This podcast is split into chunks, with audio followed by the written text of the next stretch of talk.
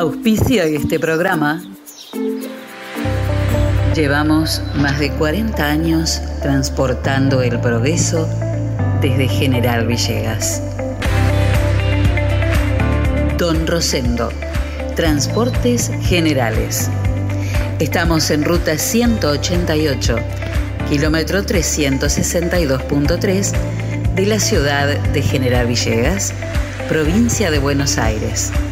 Nuestros teléfonos 03388 421 036 420 444 y 420 666.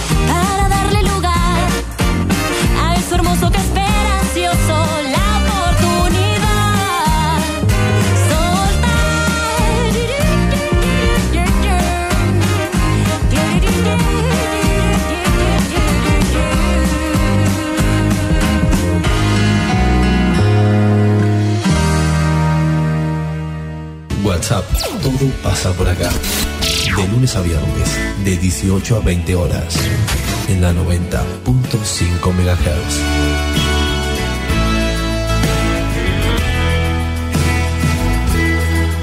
Conduce Celina Fabregues. Hola, hola, ¿cómo les va? Muy buenas tardes, bienvenidos a la radio en la tarde de Villegas, bienvenidos a WhatsApp. Vamos a estar juntos hasta las 8 de la noche. Buenas tardes, Enzo Castaño. ¿Cómo para- le va? Buenas tardes, pero para mí me le erré de lugar. ¿Por qué?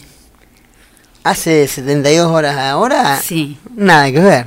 Digo, me la cambiaron a la conductora. La conductora se peló. Sí, no, Se pelada, maquillada. Me pelé, pero me, pe- pero me pelé en verdad, ¿eh? Me, me saqué todo el pelo de la cabeza que tenía. Este, Maquillada, todo. Y después me bañé para sacarme, viste que, te- que cuando te cortan el Sí, pelo. quedan pelo por todos lados. Entonces me pegué un baño y digo, no, tengo que maquillarme un poco. Lo que es no, no acostumbrar a la gente a que uno ande maquillado por la vida, ¿no? Está como los cambios míos. Ahora, Claro. pero cuando hoy, se- día- hoy tendría que haberse Sí, y bueno, pero- ¿eh? Hoy Para- se tendría que haber venido cuando usted viene de pulavercito. hoy, claro, sí. Hoy me vine así. Impecable. Hoy se vino, se vino este de Porchain. De ¿eh? Bueno, ¿todo bien? ¿Cómo le fue el fin de semana? Muy tranquilo, todo muy, muy normal. Bueno, muy bien.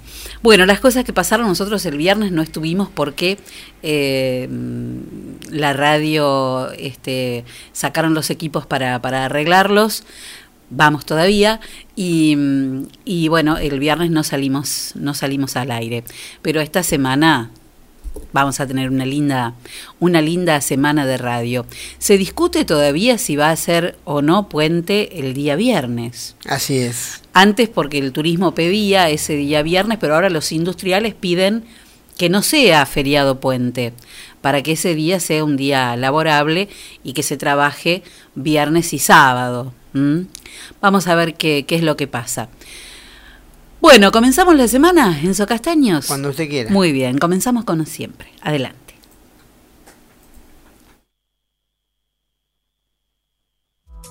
Presenta el duelo en WhatsApp, autoservicio mayorista muy barato. Lo esperamos en nuestra dirección de Luis Cardín 456, de lunes a sábados de 8.30 a 12.30 y de 16.30 a 20.30 horas. Muy bien, duelo nuestro de cada día y en el que elegimos para hoy Traigo una de las canciones que han sido más exitosas y más conocidas, también más versionadas, de Fito Páez, lanzada en 1992 en el álbum El amor después del amor. Una canción que fue dedicada a la pareja de ese entonces y con quien se casaría además, la actriz Cecilia Roth. Fue una historia de amor muy, muy este, de novela, la de Fito Páez y Cecilia Roth. Ellos se conocieron en una fiesta de disfraces cuando él le pidió en un momento en que se encontraron en la fiesta que le sirviera una, una copa de vino. En ese momento ella era una mujer casada y ella y él también. Lo que se dice, ella ya tenía un vestido y un amor. Un tiempo después ambos rompieron sus compromisos y se encontraron y arreglaron su corazón partido juntos y así surgieron las margaritas del mantel, esas cosas que deja eh, las, las, pequeñas penitas que deja el amor son esas margaritas del mantel en las que habla Fito en esta canción bellísima dedicada a Cecilia Roth. Un vestido y un amor en la versión tanguera de Adriana Varela y después una versión que eh, se dio a conocer en el año 2018 durante el especial de Navidad de la televisión española, una versión preciosa que hicieron juntos Manuel Carrasco y Pablo Alborán.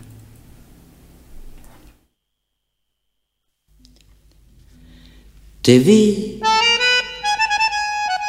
juntabas margaritas del mantel, ya sé que te traté bastante mal no sé si eras un ángel o un rubí,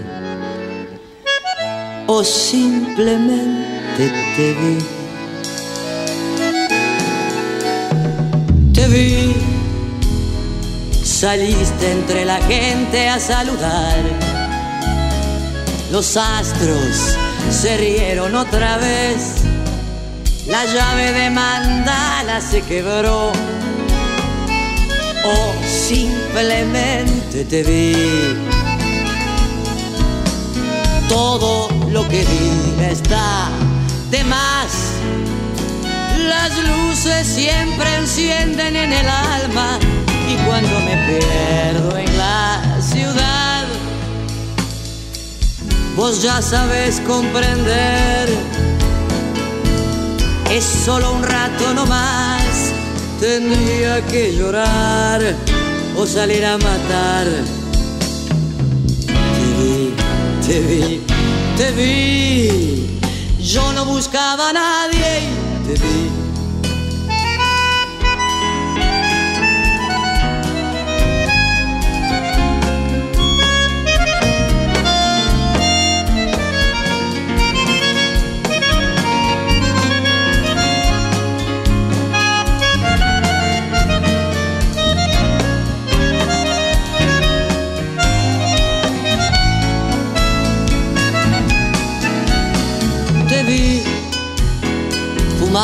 Unos chinos en Madrid. Hay cosas que te ayudan a vivir. No hacías otra cosa que escribir y yo simplemente te vi. Me fui, me voy de vez en cuando a algún lugar. Ya sé, no te hace gracia este país.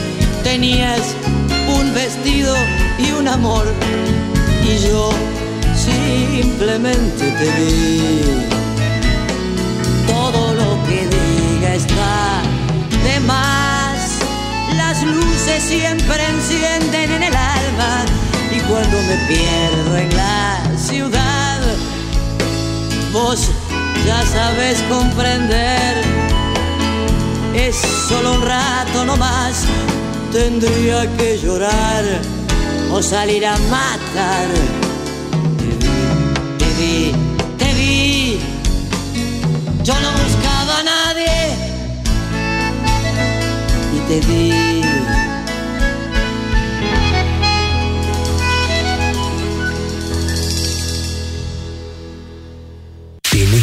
Escuchar ese tema que tanto te gusta? Escribinos 03388 1541 9501 WhatsApp.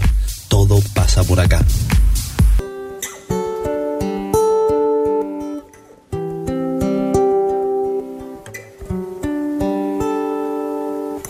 Te vi, juntabas margaritas el mante.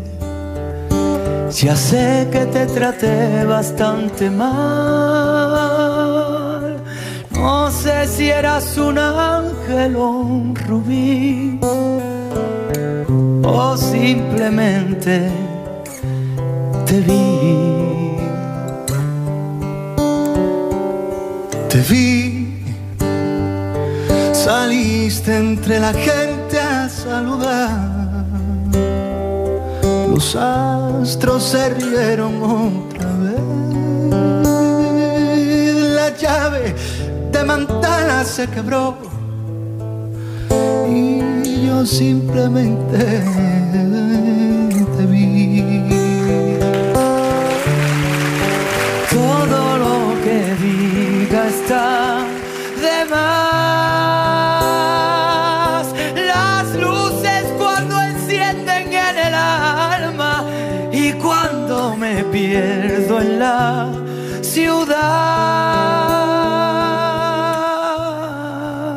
sabes comprender.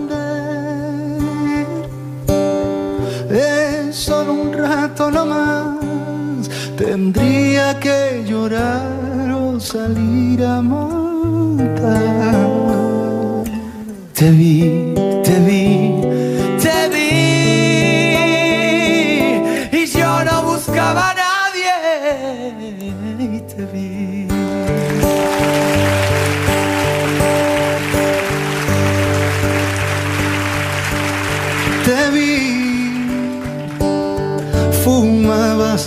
Chinos en Madrid. Yo sé que hay cosas que te ayudan a vivir. No hacías otra cosa que escribir. Y yo simplemente te vi.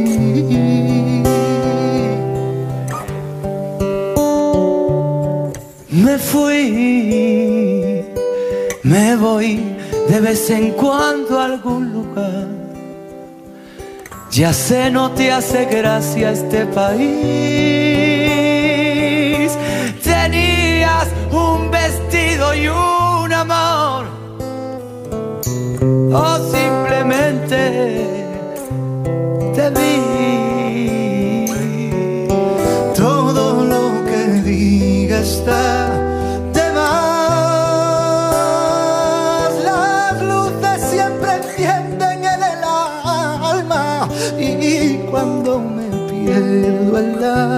ciudad,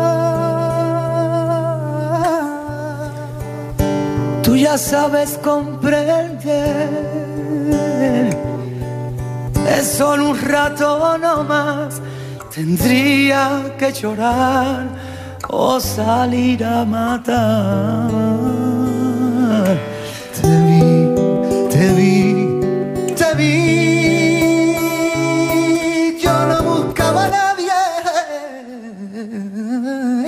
Y te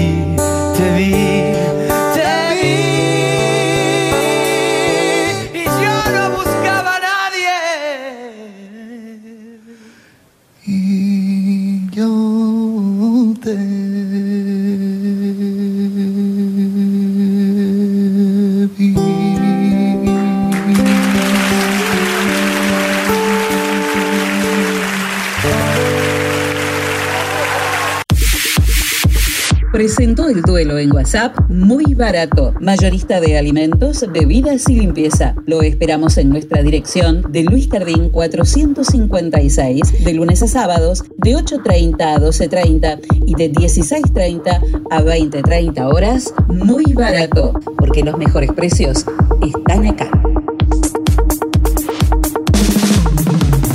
Témpano, témpano, el agua más pura que hay. Témpano, témpano, la lleva directo a tu hogar. Tenemos bidones, tenemos sifones, tenemos bien pulcras las instalaciones. Témpano, témpano, el agua más pura que hay. Agua Témpano, La Rea 944. Teléfono 422-229. WhatsApp 3388 4406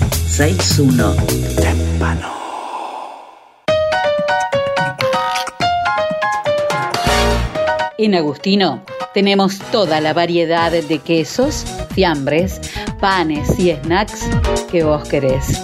Y como siempre, el mejor precio y la mejor calidad. Agustino, fiambrería y quesería. Te esperamos en nuestras dos direcciones.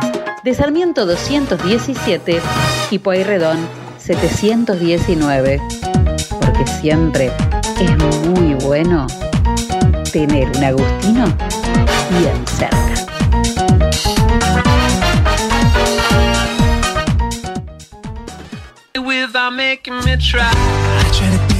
En el SEM tenemos la clase que estás buscando, Mixed Dance, Danza Jazz, Danza Clásica, Elongación, Hip Hop, Commercial Dance, Zumba y Zumba Gold. Seminarios abiertos de danza contemporánea, estilos urbanos, salsa y reggaetón.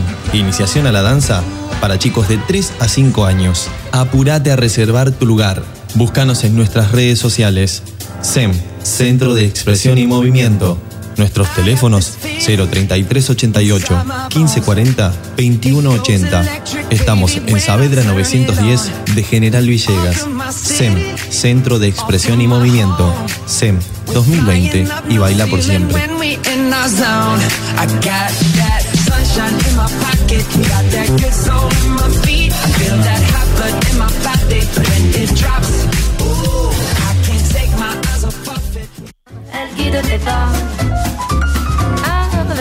Hidráulica Villegas de Coco Pinedo e Hijos. Venta y servicio de equipos hidráulicos, bombas, cilindros, mangueras. Servicios al campo.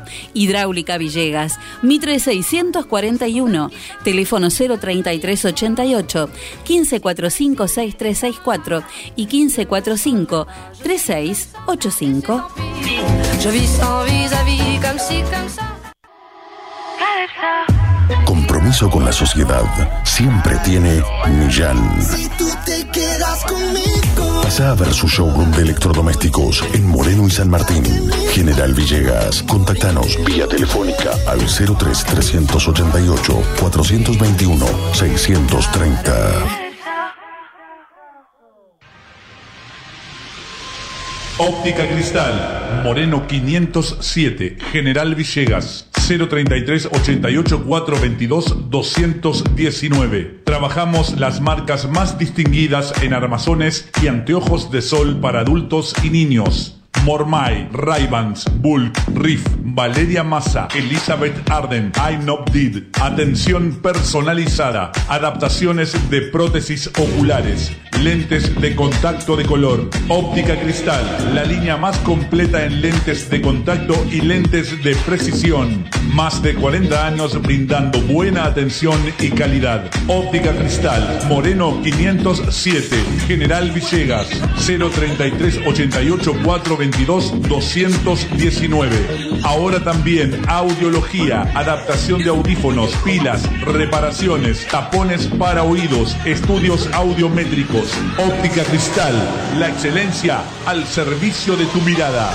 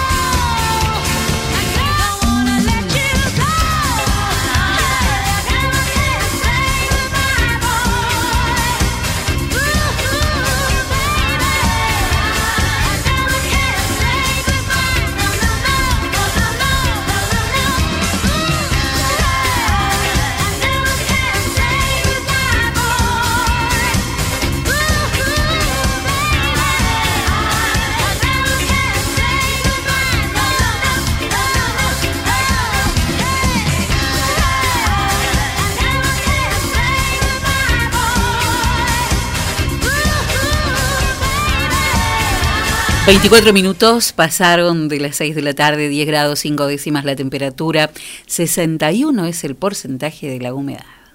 Si buscas resultados distintos, no hagas siempre lo mismo. La suerte llega de la mano de Agencia de Quiniela el 32. Estamos en Alvear 541 de General Villegas. Teléfono 424-707. Celular 03388 1541 0952. Ahora también servicio de Rapipago. Agencia de Quiniela el 32. ¿Y vos? ¿Crees en la suerte? Bueno, si vos crees en la suerte, creíste en la suerte y te jugaste, vamos a ver qué tal le fue. La ciudad sigue sin los sorteos matutinos y en la primera de la mañana. También es únicamente nocturno. Muy bien. Bueno, vamos entonces con los resultados de eh, la primera quiniela, de mañana. Muy bien. En provincia de Buenos Aires, 9.280, ¿qué es? Las bochas. En Santa Fe, 3.047. El muerto. Y en Córdoba, 6.333. La edad de Cristo. Bueno, que vendría a ser el 333, vendría a ser la mitad, es un diablo chiquito. Claro, porque el 666 es el grande. Claro, este es un diablito. Claro. ¿eh? Un diablito. Bueno, vamos a la matutina. En provincia de Buenos Aires, 8.568. Los sobrinos. Mm, ¿De quién? No, no tengo idea. En Santa Fe, 3.602. 02, el niño. Eh, ahí está. Todos, sobrinos, niños. En Córdoba, 4.037. El dentista. Mm. Y en Montevideo, sorteo de las 3 de la tarde, 5.397. La mesa. ¿De quién? La mesa está servida. Ah. Dijeron por allá. salía el salía el mayordomo la mesa Sí. está servi- ese era todo el papel que tenía en la obra Lo único Claro. que tenía que hacer, sí. Era el, el papel más fácil de la obra. claro claro en la vespertina Todos en querían ser el y lo mayordomo. que ensayaba para Ni hacer hablar. eso Todos querían ser el mayordomo. Bueno hay otros que siguen queriendo ser el mayordomo Eh, no sé, usted dice. salen y dicen la mesa está servida La mesa está servida. en la vespertina en provincia de Buenos Aires 4464 El llanto. Llora, ¿Qué llora. semana puede ser más o menos o puede ser corta? claro el jueves El es jueves feriado. recontraferiado, sí. El jueves, el repatrio. ¿Usted no sí. quiere venir a trabajar Es el 9 de patrio el julio? jueves, ¿No quiere hacer patria? No. Y por eso hay que quedarse en casa. Claro. En un feriado patrio. Claro, sí. Santa Fe, 9715. La niña bonita. Hoy, hoy ¿Quiere es venir a usted. trabajar en feriado? Hoy es la niña bonita. Pelo Ay, corto, todo maquillada. me maquillé, sí, no, la verdad. La verdad que sí. Bueno, lo que es tener a la gente desacostumbrado, ¿eh? ¿viste vos? Me pas- pasó lo mismo conmigo hace un par de semanas claro, atrás. si yo me maquillara todos los No días. porque, me maqui- no porque me maquillara, guarda. No si yo entender. maquillara todos los días, usted Es normal ya. no me daría ni cinco de bolilla. Sí, no sé. Y Uno resulta que Porque uno se acostumbra Claro, en ciertas cosas. claro. Y en cambio, hoy me maquillé y tanto. Ay, qué, qué maquillada. No, aparte maquilló. las redes sociales, ¿cómo están? Ay, sí. Qué, bella, cosa qué bella están todas las redes Ni pa- sociales. parece que parece que tuviera 54. Ni hablar. En Córdoba, 2630. Qué barbaridad que Santa llegar, Rosa. llegar a esta edad. eh. ¿Vio que en San Luis se volvió todo atrás? ¿Qué pasó? En San Luis se volvió a la fase a la 1. fase 1 volvió el Alberto. Se cerró, se cerró el límite con la gente de La Pampa. Y acá, acá leí que vamos a seguir toda la semana en fase 4. Sí, porque provincia de Buenos Aires No, no dio no autorizó todavía Claro. a la fase 5. El señor Axel. Sí, y, y que el hisopado del, del viajero de, de, de negativo, ¿no? Porque si no... No, a mí me da, me da tristeza porque tenía un amigo. Tengo un amigo que tiene más ganas de empezar. Tengo un amigo. Y no puede empezar. Y con esta noticia que leí se pasado el mediodía, complicada la situación. Sí, no, este, hay que esperar a que la provincia de Buenos Aires, porque De- el tema es así. claro, sí, sí, sí. Provincia de Buenos Aires permite que los intendentes vayan hacia atrás, Pero no para adelante. pero no para adelante. Para adelante la autorización tiene que ser de provincia de Kicillof, Buenos Aires. Así es. Exactamente. Nos vamos Bueno, entendiendo. Eh, bárbaro, luego, Fabri. Qué bárbaro. Cuando termine la pandemia, aprendimos todo. Ay, ya está. Bueno, ahora en un ratito nada más vamos a estar conversando sobre esta polémica. Lo dije cuando apenas salió, se dio a conocer el texto de este proyecto de ordenanza sobre eh, aplicación y, y, em, manejo de, de agroquímicos o fitosanitarios tratamiento que será dentro de pocos días en el Consejo Deliberante.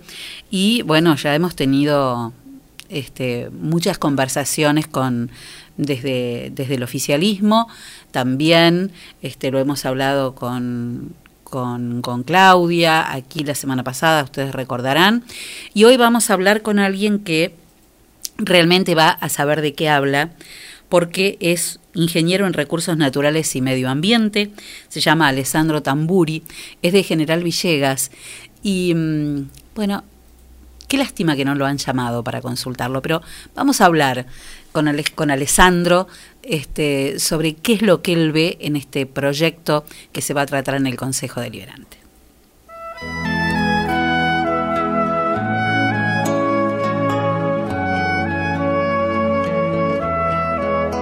Solamente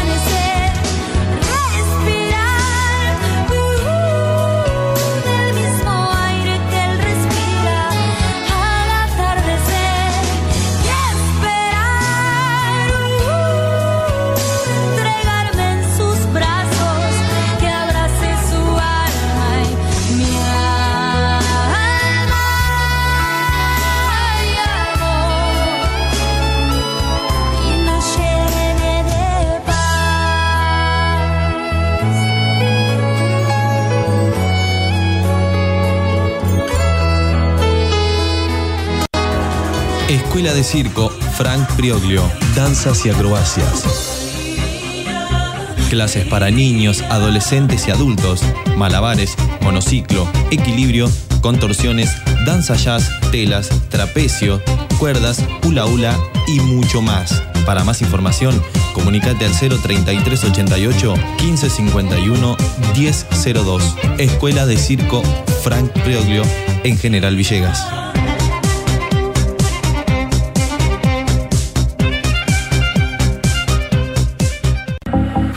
La pescadería en Castelli 896 te ofrece todos los días una gran variedad de pescados y mariscos para que elijas entre todo lo que hay lo que más te guste. Pescados de mar, pescados de río, mariscos y una línea completísima de empanados y por supuesto, todos los jueves, pescado fresco en la pescadería. Teléfono 422-886, celular 1545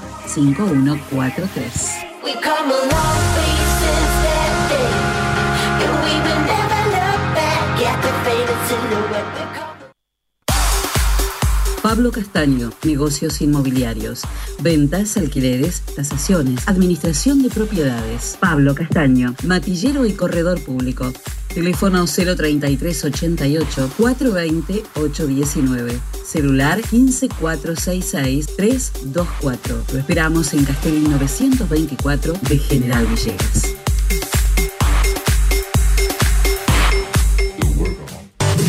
Remis La 420-900. San Martín 422, General Villegas. Atención las 24 horas. Unidades nuevas con los choferes más capacitados para que tus viajes sean cómodos y seguros. Transcereal Sociedad Anónima de Horacio Ferrero. Viajes de larga y corta distancia hacia todo el país. Ruta 33, kilómetro 440. Transcereal Sociedad Anónima. Trabajo, responsabilidad y confianza. Teléfonos 3388 45 3502 48 85 27 50 25 37 y 50 65 30.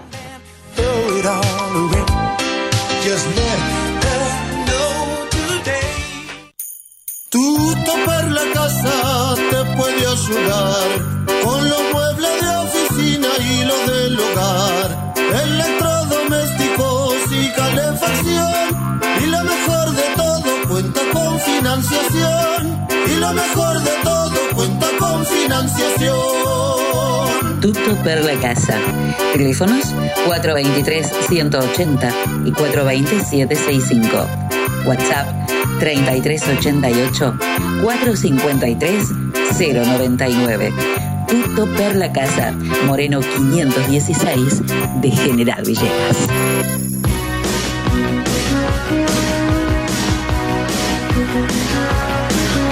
Bueno, muy bien, 37 minutos pasaron de las 6 de la tarde y ya estamos aquí con Alessandro Tamburi.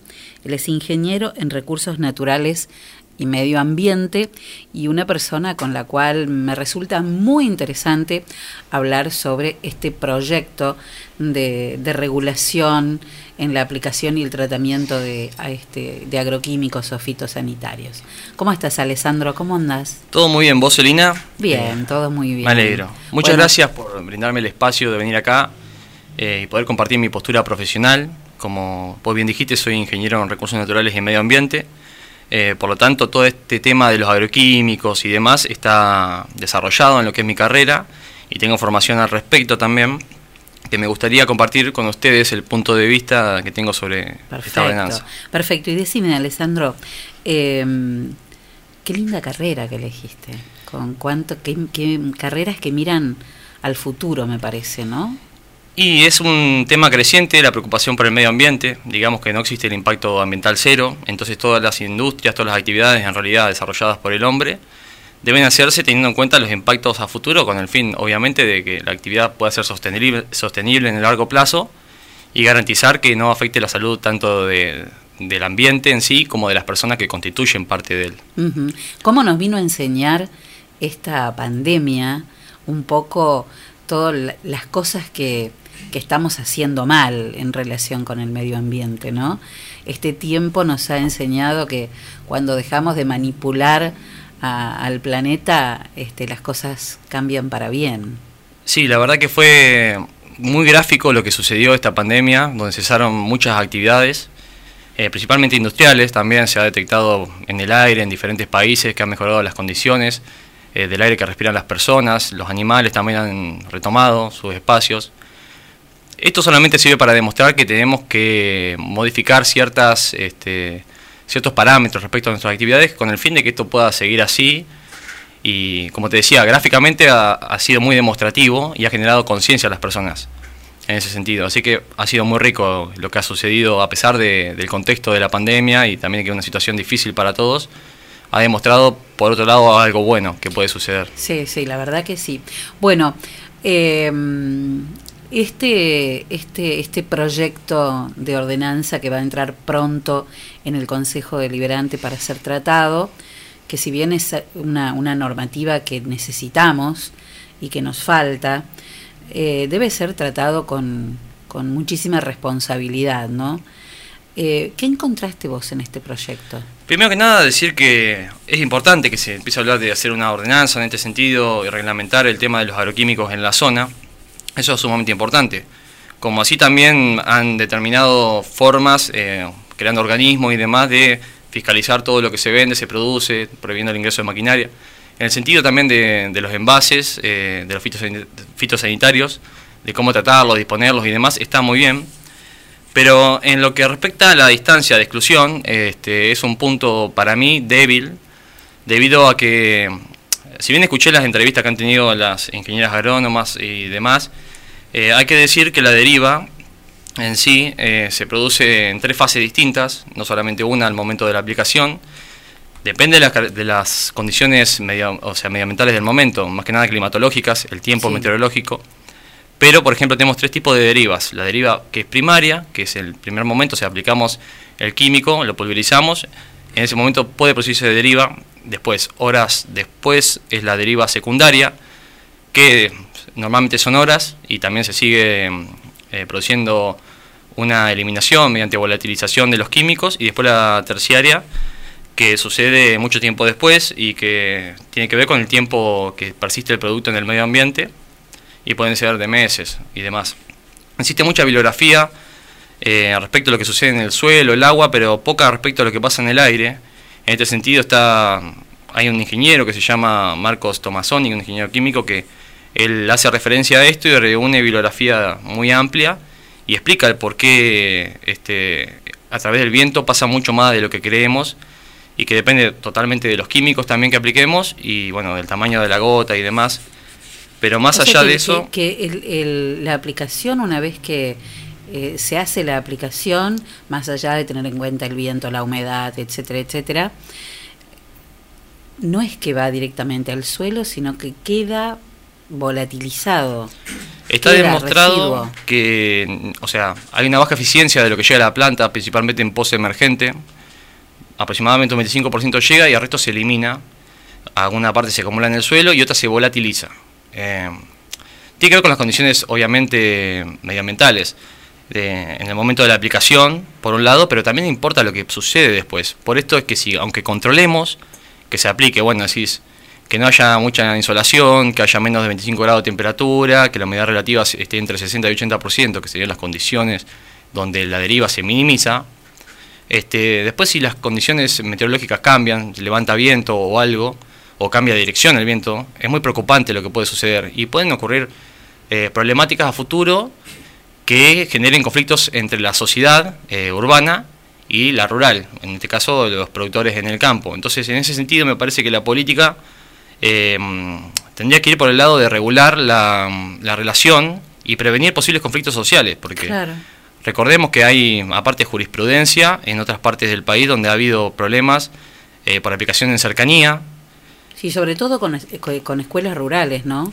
con escuelas Y- rurales. Y asentamientos también rurales, porque se habla, en este caso, en esta ordenanza, de que se pueden este, pulverizar en los lotes linderos, a donde están no solo la escuela rural, sino las casas de, de, de los empleados que viven en el propio campo, que si bien se puede buscar que antes del timbre, que después del timbre, como dice ahí, que me parece que eh, tiene mucho de, de, de aplicar en el momento, pero son cosas que no, uno no, no, se pueden ir a, a vigilar a ver si tocó el timbre, cuánto tardan en, en comenzar a fumigar. Eh, es difícil ahí prever cuál es el impacto de esto que queda dando vueltas, ¿no? Y es fundamental que es algo invisible, porque no lo podemos ver a, sea, a simple vista y detectamos los olores solamente cuando las concentraciones son elevadas. Entonces, este, además tenemos que tener en cuenta lo que yo decía hoy a lo primero, las derivas primaria, secundaria, Claro. que, que van sucediendo y bueno, los tiempos de carencia que también están estipulados y contemplados en la ordenanza, pero que obviamente no se elimina todo el producto. El producto tiene una vida media que persiste en el ambiente, que vida media es hasta que se va la mitad del producto del ambiente, no que se va totalmente. Entonces, sí, va a haber una exposición, un riesgo en ese caso. Principalmente también hay que tener en cuenta que a 40 metros eh, no es lo mismo en todas las direcciones, porque acá se establece 40 metros en todas direcciones de todos los centros poblados y tenemos que tener en cuenta los vientos predominantes, porque una zona que tiene el viento predominante que lleve el químico hacia el pueblo debe tener una distancia mayor que del otro lado donde el viento va a ir en dirección opuesta al pueblo. Entonces en ese sentido tampoco es lo mismo poner 40 metros para todos Claro. lados. No es lo mismo. Eh, de hecho, si te puedo decir que hay estudios que han demostrado con glifosato, bueno, en otros países, en Ecuador, en Colombia, también en Argentina, que la deriva, eh, si es aplicado, por ejemplo, con aviones, se detecta hasta los 800 metros partículas de químico, y en lo que es terrestre también hasta 400 metros podés detectarlas. Obviamente tiene que ver un montón el tema de las condiciones meteorológicas. Pero hay que recordar que no solamente importa el momento de aplicación lo que sucede, sino después. Imaginemos que, por ejemplo, yo aplico a la tarde, un- a la tardecita un químico para bueno, prevenir la insolación, lo que fuera, y para tener una humedad relativa que me sirva y me da las condiciones de viento. Bueno, fenómeno. Yo agarro, consigo la autorización, eh, hago la aplicación del, del químico. Y si a la tarde o a la noche se le ocurre al viento Cambió cambiar de viento. dirección, ese químico va a seguir eh, volatilizándose desde el suelo y se puede fácilmente mover.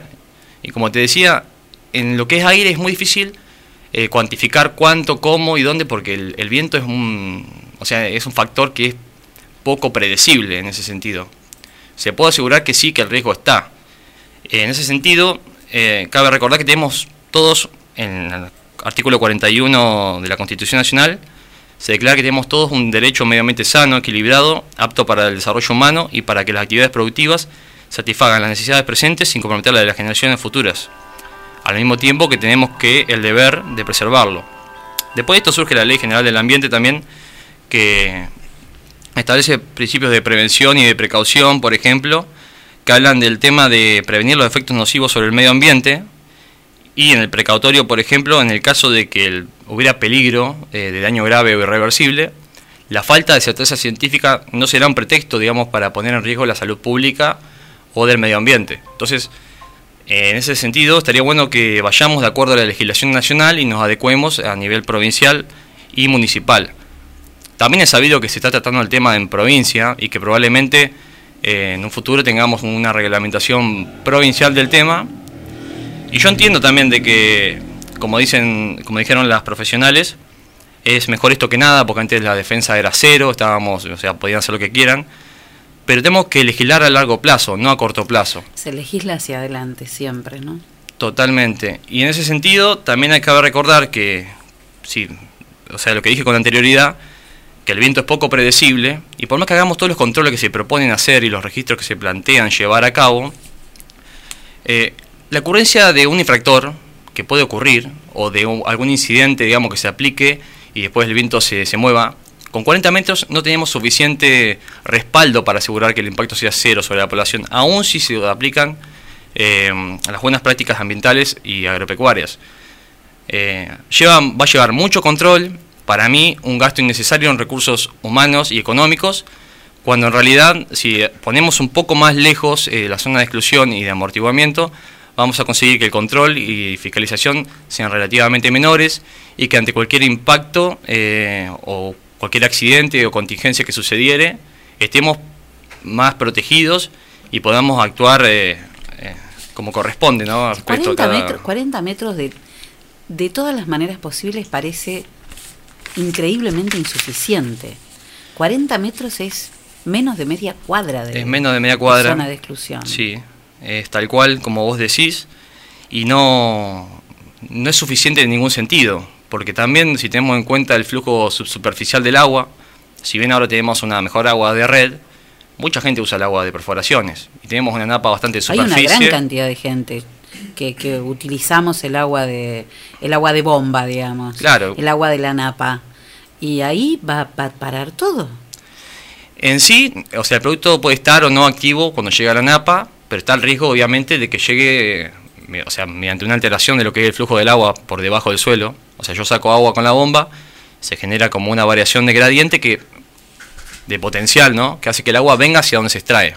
O sea, se puede desplazar desde la zona que está aplicado el químico, eh, mediante su suelo, hasta el lugar de extracción de la bomba. O sea, esto es un riesgo también. Hay que tenerlo en cuenta, puede pasar a veces, otras veces no, pero el riesgo está. Sobre todo con napas tan altas como tenemos hoy acá en esta zona, ¿no? Debido Claro. a la cantidad de inundaciones que hemos sufrido. Sí, bueno, eso también es otro punto medioambiental muy fuerte, el por qué las napas están en, en superficie, y tiene que ver con una falta de planeamiento territorial de las actividades eh, en todo el país, pero bueno, en toda la cuenca que tiene General Villegas en realidad, que también tenemos un comité que me gustaría recordar, un comité de cuenca que tenemos que tampoco está haciendo las gestiones que debería hacer para que esto no sucediese de tal forma acá. Pero más allá de eso, me parece que tenemos que legislar desde el punto de, vista de- del encuentro de la teoría con la práctica. O sea, no, yo entiendo que no podemos tampoco decirle al productor, hey, no podés hacer esto, No, claro. eh, ya está, eh, y listo. Sino buscar alternativas eh, y ver cómo lo resolvemos.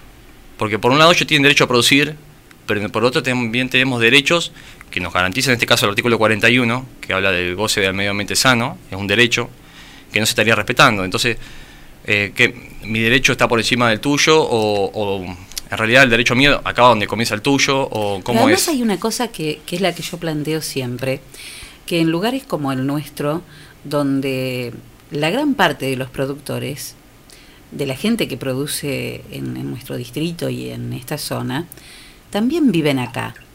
Razón por la cual y tienen sus hijos acá y tienen sus nietos acá.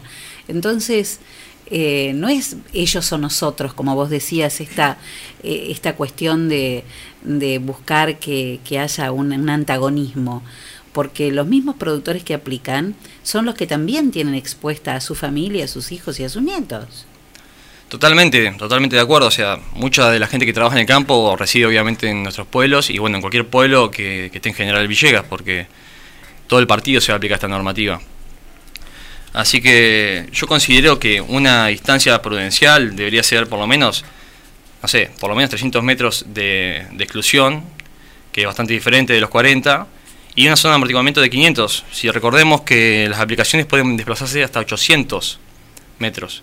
Y cabe destacar que, por ejemplo, lo que se puede aplicar en la zona de amortiguamiento, que creo que por ejemplo glifosato o atracina, si no mal recuerdo, son bioacumulables. Esto significa que se pueden acumular en el cuerpo, aunque sean bajas dosis, aunque sean muy mínimas, se pueden ac- acumular con cada inhalación con cada contacto. Y a largo plazo generar un problema de, de intoxicación grave. Pero, o sea, existen muchos argumentos en este punto que dicen, bueno, el glifosato no está demostrado que, sea nocivo para humanos, pero ¿qué pasa? Si nosotros pensamos en una persona que vive en las afueras de la ciudad, supongamos, y que durante un periodo de años se encuentra en contacto, sin saberlo, con estos químicos, se pueden acumular a tal punto que ponerle que contrajo cáncer. En 10 años el químico hizo esto, pero ¿cómo demostramos que se debió al químico o se debió, por ejemplo, a un hábito como el cigarrillo? Claro. o, o a un Claro, alcoholismo o, algo genético. Entonces, es, hay muchos grises y esos grises se prestan también para, para decir que no está demostrado esto o cuál efecto. Se utiliza como argumento. Claro, entonces por la IARC, eh, que es la Agencia Internacional de la Investigación contra el Cáncer, eh, lo clasifica dentro de la categoría 2A, que es probablemente cancerígeno en humanos. Pero esto porque ya se demostró que era cancerígeno en animales. Y recordemos que nos afecta de igual forma. Entonces, eh, también la OMS se adecuó a esto y eso es bastante reciente, porque antes no lo clasificaba como tal. Pero establece un precedente, ¿no? Ya que la OMS lo considera de tal forma. Y si volvemos a lo mismo, está el principio de prevención y precautorio en la Ley General del Ambiente, que aplica a todo el país.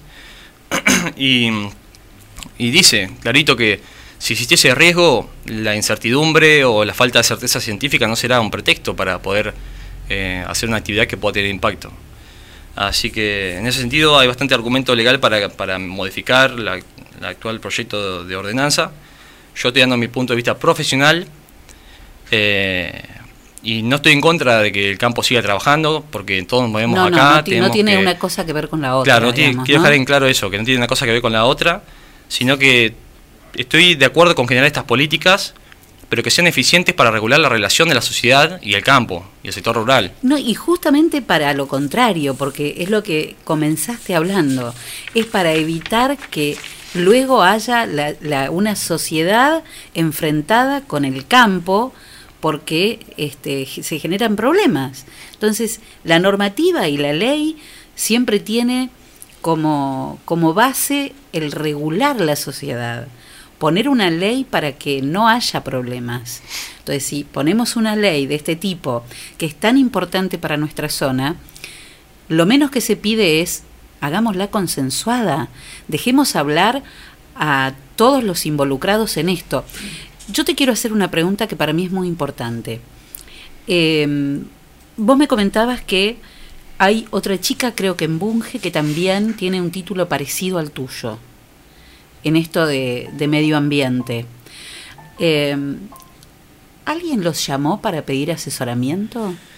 Eh, no, la verdad que no, no nos comunicamos con nada. O sea, yo me entero por esto por eh, Claudia Andriani, que se comunica conmigo, me pregunta mi opinión y ahí me entero de la cuestión. Después de esto se arma un grupo de autoconvocados que, Que hoy involucró- presentaron- Sí, que hoy presentaron la, Mm. la nota, yo también Ahora soy firmante. sí, sí. Eh, y hay muchos, hay doctores, hay bioquímicos, y bueno, está esta chica de Bunge también, eh, que la conocí ahora también a través de los grupos y las reuniones que hemos tenido a través de, de ahora de las aplicaciones que se están usando, viste, Google Meet o Sí, todo sí, eso. sí. Así que estuvimos hablando ahí un poco y no, es increíble que, que no haya gente, digamos, eh, de medio ambiente específicamente hablando, eh, en ese área profesional, porque es un área profesional. Claro, Muchas veces totalmente. eh, piensan, o sea, la, la gente, el, el co- el común, en realidad todo el mundo, piensa que se puede meter medio ambiente, en- no sé, de- adentro de otras carreras. Por ejemplo, hay geólogos, bueno, hay ingenieros agrónomos también que hacen nuestro trabajo, cuando en realidad nos están preparando a nosotros específicamente para contemplar eh, los aspectos eh, ambientales y sus posibles soluciones, siempre en el marco de una producción. Obviamente tampoco está bueno decir, bueno, vos no podés hacer esto y no producís. Se pueden hacer cosas en, en el entretanto, ahí adentro. Por supuesto. Yo lo que veo es que es una, un, proyecto que se ha hecho desde, desde el municipio, desde el oficialismo, con la intervención de distintas áreas del municipio, eh, desde la Secretaría de Medio Ambiente y de Producción, desde Medio Ambiente y de Producción, eh, desde Obras Públicas y con concejales también, pero que son la mayor parte ingenieros agrónomos algunos arquitectos, alguna gente que, eh, bueno, este, que no tienen preparación de, de- este tipo, y me parece que se han olvidado de la pata súper importante a esta altura de los acontecimientos y en el año en el que vivimos, 2020, que es alguien que tenga preparación específica en medio ambiente. Y tenemos acá profesionales. Entonces es una lástima que nadie te haya llamado para decir, busquemos un asesoramiento, no sé. Y de- bueno, yo estoy dispuesto eh, a recibir cualquier persona que se quiera asesorar ambientalmente. Me parece que la información ambiental es algo que quizás nuestra crianza o venimos de un mundo donde no se valoraba, donde la naturaleza era algo eh, que se nos daba gratis y que podíamos utilizarlo a diestra y a siniestra, por decirlo de alguna forma. Y estamos pagando las consecuencias. Y se pagan eso. las consecuencias en algún momento, porque obviamente todo tiene un impacto, no existe, como decía hoy, el impacto cero. En ese sentido, yo estoy dispuesto a colaborar eh, y asesorar. De hecho, para eso estudié. Es mi deber con la sociedad, debido a que yo soy un estudiante, bueno, ya recibido de la universidad pública. eh, así que yo todo lo que sé se lo debo a la sociedad y como tal sentí que era mi obligación eh, devolverlo de esta forma porque sé que lo que se está haciendo eh, no, es lo mejor para todos. Sé también que es un problema económico, ya que somos un sector productivo que se dedica a esto eh, y en que se debe encontrar un consenso también con los productores. En ese sentido existen muchos mecanismos que se podrán o no legislar. Eh, por ejemplo, hay algo parecido en la ley de bosques donde se le paga al- a los productores que tienen bosque para conservar la hectárea y se les paga, viste, cómo sería el mejor rinde de lo que producen en ese lugar. Bueno, en este caso se podría si se llegara a algún acuerdo con provincia o cuando se reglamente la ley. Con un incentivo, Eh, ¿no? A los productores. Claro, para que no les represente una pérdida, sino un beneficio Claro. conservar esas hectáreas. Claro. Y bueno, sino también hay un montón de también de producciones que se pueden hacer eh, aplicando mucho menos químico y que también son viables. De hecho, hay antecedentes también en Entre Ríos, acá también, el- sé- creo que te, sé- ah, discúlpame, se me trabó la lengua. Cerca de Trenquelauquen hay también emprendimientos que involucran la agroecología, pero obviamente esto conlleva un conocimiento mayor, porque una receta más sencilla obviamente es aplicar un químico sobre una planta que lo resiste. Sí. Em, quiero hacer énfasis también en que hay casos y jurisprudencia en esta temática, eh, de que es la problemática social eh, con el campo. Por ejemplo, en Ujú. Ituizangó, un barrio en Córdoba, donde la aplicación en cercanía a un centro poblado desencadenó múltiples casos de cáncer de todo tipo. Que un grupo de madres que se fue diciendo, bueno, ¿qué pasa acá? Hay cáncer y bueno, vamos a hacer una lista de toda la gente y un mapa. Y empezaron a encontrar que había gente con leucemia, niños, eh, cáncer de pulmón, colon, de piel, de todo lo que te imagines. Y derivó en un juicio que planteó jurisprudencia justamente, donde varios productores y funcionarios se vieron afectados y derivó en el encarcelamiento de los responsables. Así que en ese sentido también hay jurisprudencia, o recordemos que hace poquito pasó también algo en Pergamino, donde la ordenanza dice que son 90 metros de exclusión y fumigaron en cercanías, creo que eran 92, 93 metros, pero ya eso bastó para que un ingeniero agrónomo fuera detenido, eh, que fue el primer caso que Sí, sucedió acá en Provincia de Buenos Aires. sí. Eh, así que bueno, yo considero, o sea, profesionalmente, ¿Cuántos, cuántos metros de, de- de exclusión dijiste? Mínimo. mínimo, yo digo, mínimo deberían ser por lo menos 300, 200, Ujú. 300 metros. Y encima, o sea, siendo, siendo bueno, digamos, yo considero que es mejor que nada, pero en realidad hay, hay, hay bibliografía que plantea 1500 metros, 2000 Sí, metros, decir, 3000 yo había metros. leído, había leído un 4000 un- metros. Sí, había leído mil, mil, mil metros, sí. Este, Depende de, la bibliografía que cites, va, que, que leas. Pero básicamente yo pienso que con 800 metros al menos, si consideramos que las fumigaciones aéreas tienen ese rango, estamos bien, o sea, 300 de exclusión y 500, 600 de amortiguamiento. ¿Hay diferencia entre lo que es la pulverización terrestre y la, y la pulverización aérea? Eh, sí, hay diferencia. Como te decía, en la aérea son 800 eh, metros que se puede desplazar el químico. Eh, en la terrestre son 400 más o menos. Dependiendo, obviamente, siempre van a haber casos que sucede, casos que no. Sí. Eh, como te decía, hay mucha incertidu- incertidumbre respecto a lo que pasa en el aire. Pero sí, depende mucho y porque cuando vos aplicás aéreo, el viento obviamente tiene un poder de acción superior Claro. y va a generar una y la deriva. humedad me imagino que también. Teniendo en cuenta las condiciones climáticas todo, todo el tiempo, a todo momento, este, habría que asegurar que obviamente se cumpla en todos los casos todas las condiciones que se estipulan, pero esto no es así. 40 metros es insuficiente para hacer un correcto control también, porque estamos gastando recursos en controlar a todos los productores, a todos los aplicadores, que está perfecto, pero que no nos eh, elimina el riesgo que, que sufrimos de, de ser intoxicados por esto. Bueno, eh, la nota que a la que Alessandro se mm, hace referencia y que fue presentada eh, en el día en el día de hoy eh, tiene que ver con ahí la estoy la estoy buscando tiene que ver con este una nota que presentaron este grupo de, de autoconvocados. Entre los que hay como decía Alessandro este bioquímicos, médicos, eh, empresarios incluso de- del área agropecuaria. La nota que se presentó en el día de hoy son más de 140 personas que la firmaron. Dice los vecinos abajo firmantes, tenemos el agrado de dirigirnos a usted. Eh, esto está dirigido al presidente del Consejo Deliberante, a los efectos de solicitarle tenga la amabilidad de realizar una charla virtual o en medios de comunicación abierta a la comunidad sobre los proyectos de ordenanza referidos al tema agroquímicos que se tratarán en las próximas sesiones del Consejo Deliberante.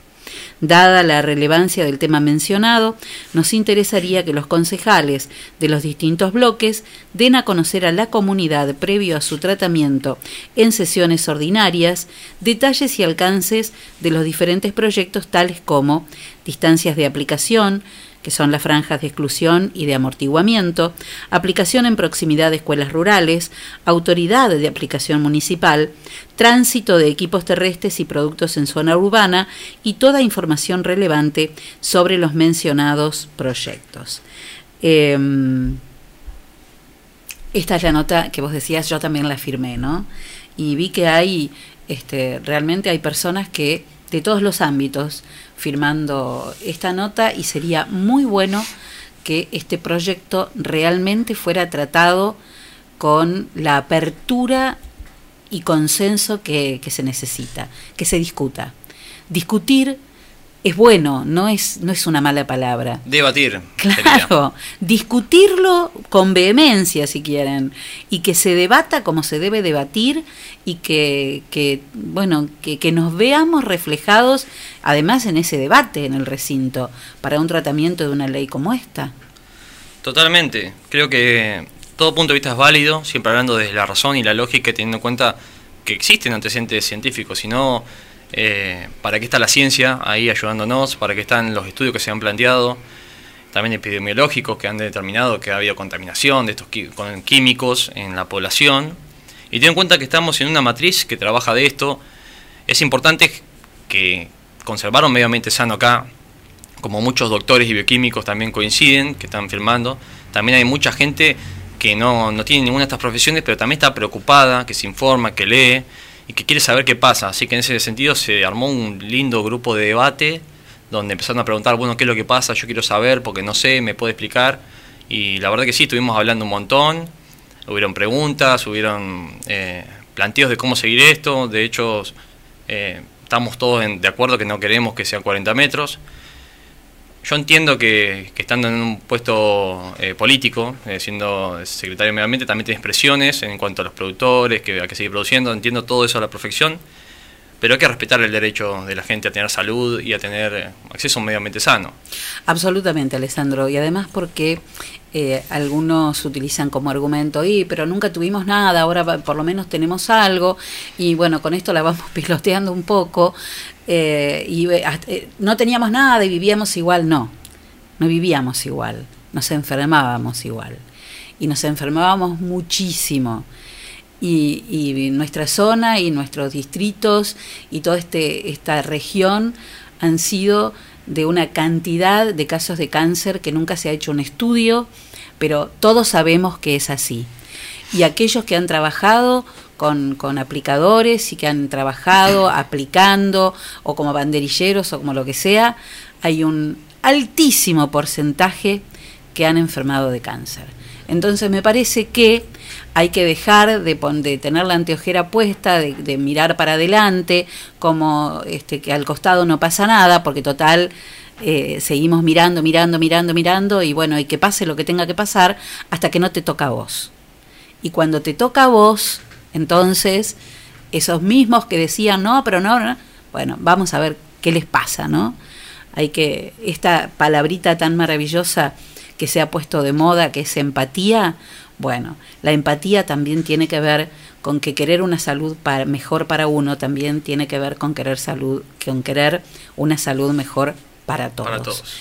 Hay muchísima cantidad de mensajes que te los voy a pasar porque me parece que, que es bueno.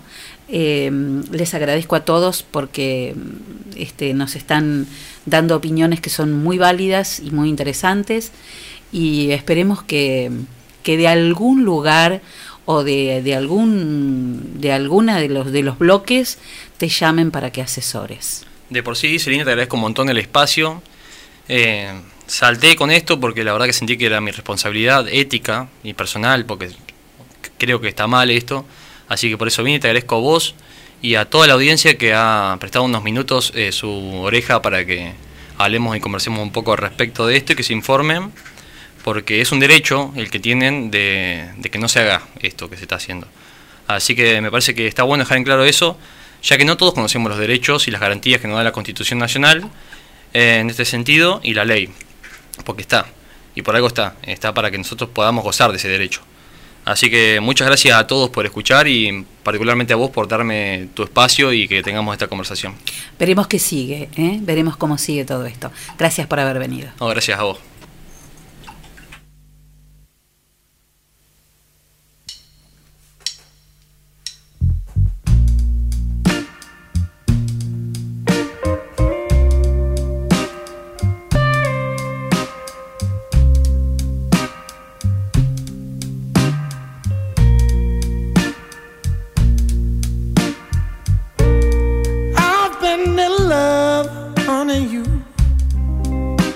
It's true. What since that day I first laid my eyes on you? Love is a crazy game, baby.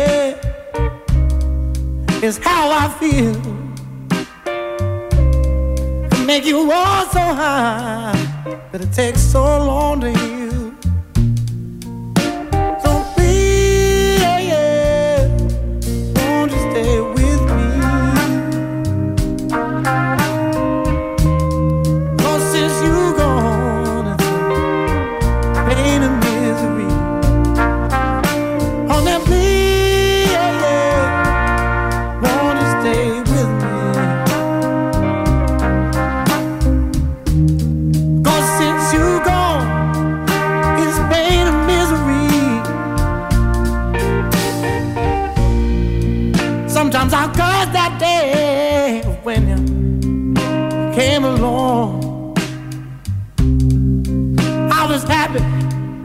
But it's been pain now for so very long. Oh, I'm begging you, honey, please, won't you stay? Cause I've been so lonely since you gone away. Every day is pain.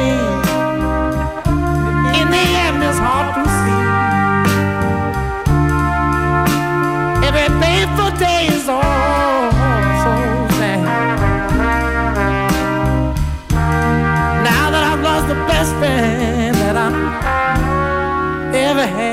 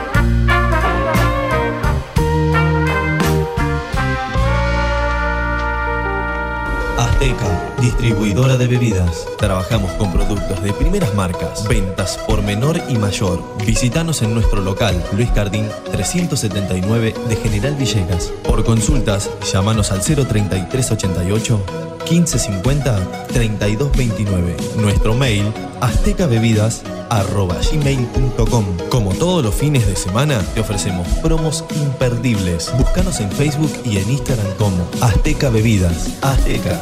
Sabemos lo que querés.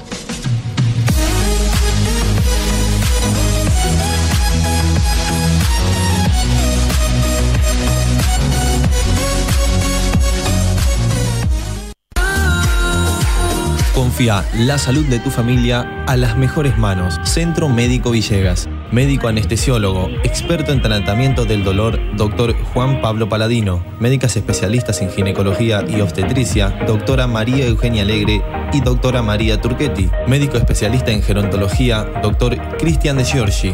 Medicina estética, doctora María Eugenia Alegre. Se atienden todas las obras sociales. Nuestros horarios de atención de lunes a viernes de 8 a 12 horas y de 15 a 20 horas. Los sábados de 8 a 12 horas. Estamos en Alberti 492 de General Villegas. Nuestros teléfonos 03388 421 150. Búscanos en nuestra página web www.cmvillegas.com.ar, en Facebook y en Instagram como Centro Médico Villegas.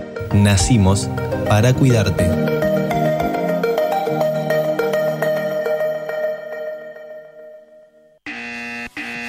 Señora, llegó el comisionista. Comisionista Maciel. Trámites, pedidos, compras, gestorías, retiramos estudios médicos y artículos de Mercado Libre. Y además, llevamos a reparar tu celular. Nos respaldan 60 años de experiencia de trabajo en la comunidad.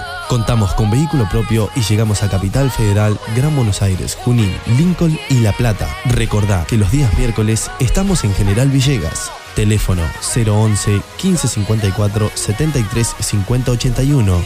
Búscanos en Facebook y en Instagram como Comisionista Maciel. Comisionista Maciel. Llegamos a todos lados.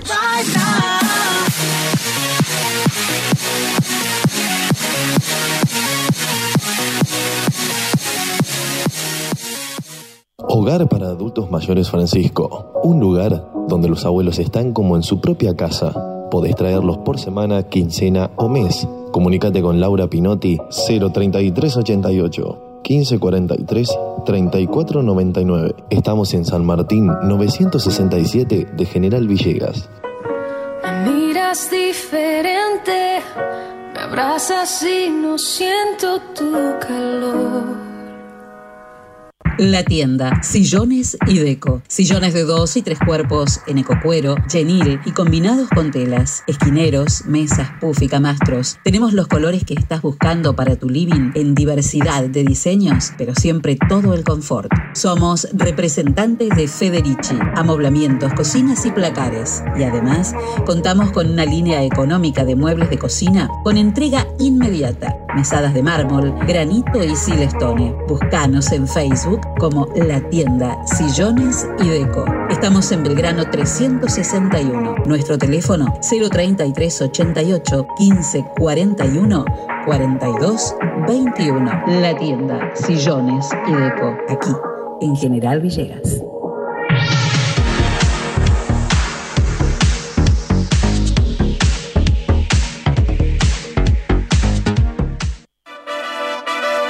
Bienvenidos a la pelea estelar de este año. En el Rincón Rojo, la inflación. Y en el Rincón Azul, muy barato. Comienza el combate. Muy barato baja el precio del aceite y la inflación tambalea. Muy barato. Ahora baja el precio de los lácteos y la inflación trastabilla. Muy barato. Ponen oferta las bebidas la inflación pesa la lona. Muy barato.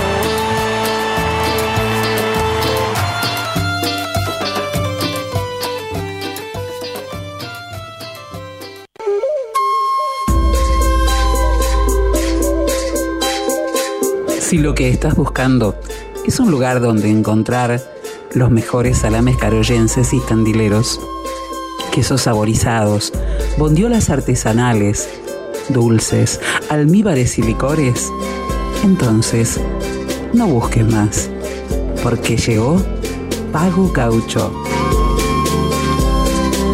Pago Gaucho te espera en Rivadavia 827.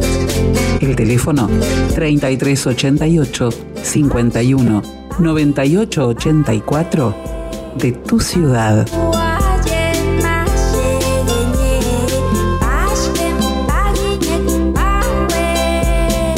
Pago Gaucho.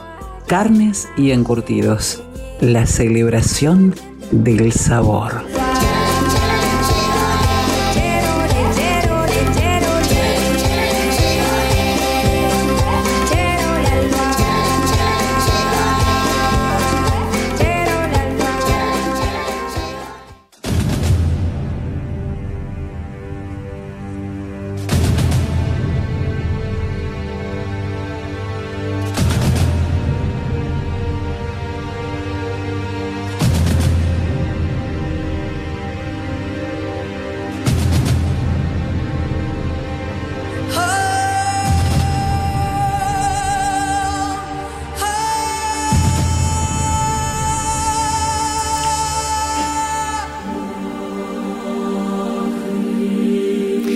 Clásico de Claudia de hoy, La Maravilla de Havasi, y este Prelude, Age for Horses.